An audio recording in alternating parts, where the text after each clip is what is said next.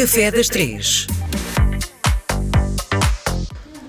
Quinta-feira, dia de recebermos na Casa da RDP Internacional o maior, o Cristiano Ronaldo da cozinha em Nossa Portugal, Senhora. Vítor Sobral, é sempre um prazer. de ouvir esta, este elogio.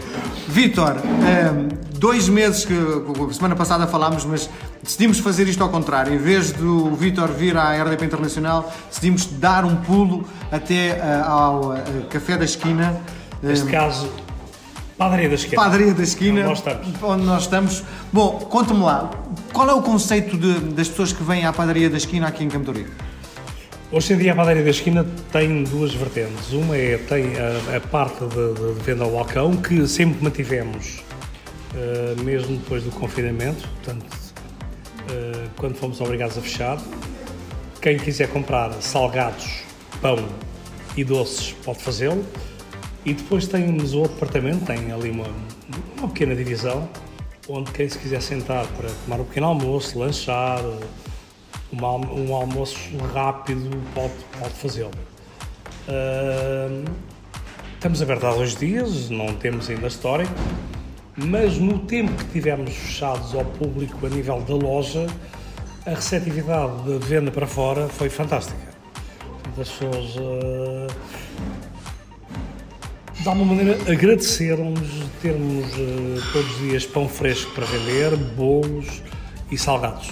E vendemos ah, mais do que aquilo que estávamos à espera de, de vender, sinceramente. Vítor, eu já não vinha a Campo há um monte de tempo, vejo gente na rua, consegue eh, identificar quem é que são os habitantes desta zona da cidade? Hoje em dia Campo tem uma população que é residente de Campo são pessoas, algumas delas nasceram cá e hoje ainda, ainda vivem cá, mas Campo Ourique tem também eh, hoje uma, uma população muito eh, diversificada. Tem brasileiros, tem italianos, eh, tem franceses e também temos quatro ou cinco clientes ingleses. Portanto, há, há, há, sem dúvida muito mais franceses e brasileiros, mas também existe, existem as outras nacionalidades e, e- e, muito honestamente é, é uma hum, eu diria que é uma mistura engraçada. Eu costumo, não agora, mas costumo vir com o meu filho ao, ao parque aqui do, do, do Jardim da Parada e sábado e domingo a diversidade que há de nacionalidades de crianças é, é, é fascinante. Portanto, Campo de Ourique era um bairro muito típico, muito tradicional e hoje é um bairro que se abriu para o mundo. Uma das coisas que o Vítor está a falar que é, eh, existe, do ponto de vista cultural, uma diversidade enorme no, no bairro. É, e o até nas Vítor, lojas, até nas lojas existe isso. e o Vítor, a sua especialidade é a comida tradicional portuguesa. O, o- A minha especialidade é tudo o que é português. sim. E a pergunta que lhe faço é exatamente essa: como é que consegue convencer tanta gente de nacionalidades diferentes a perceber a qualidade da comida portuguesa e da sua? Eu agora vou ser muito pretencioso, eu peço imensa desculpa, mas você está em Portugal, Portugal é um país fabuloso. Se estivermos a falar de sabores, se fizéssemos um, um concurso mundial de sabores e de diversidade, garantidamente Portugal estaria no pódio. E quando eu digo no pódio, vou alongar o pódio a cinco países. Quem vem para Portugal é porque gosta de tudo isto.